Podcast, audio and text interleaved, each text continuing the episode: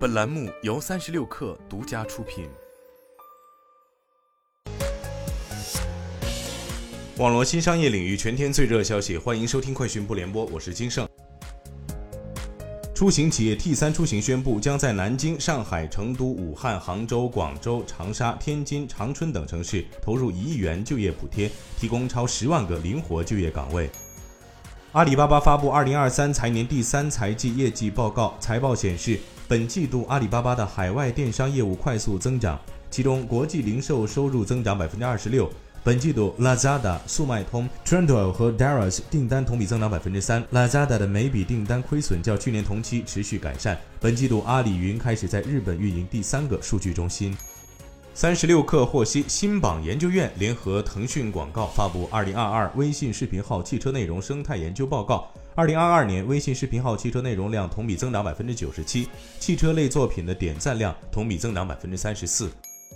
小红书首席运营官柯南表示，搜索已经成为小红书用户最高频的使用行为之一。目前有百分之六十的日活用户会在小红书上主动搜索，日均搜索查询量接近三亿次。小红书月活创作者超两千万，日均发布笔记量超三百万。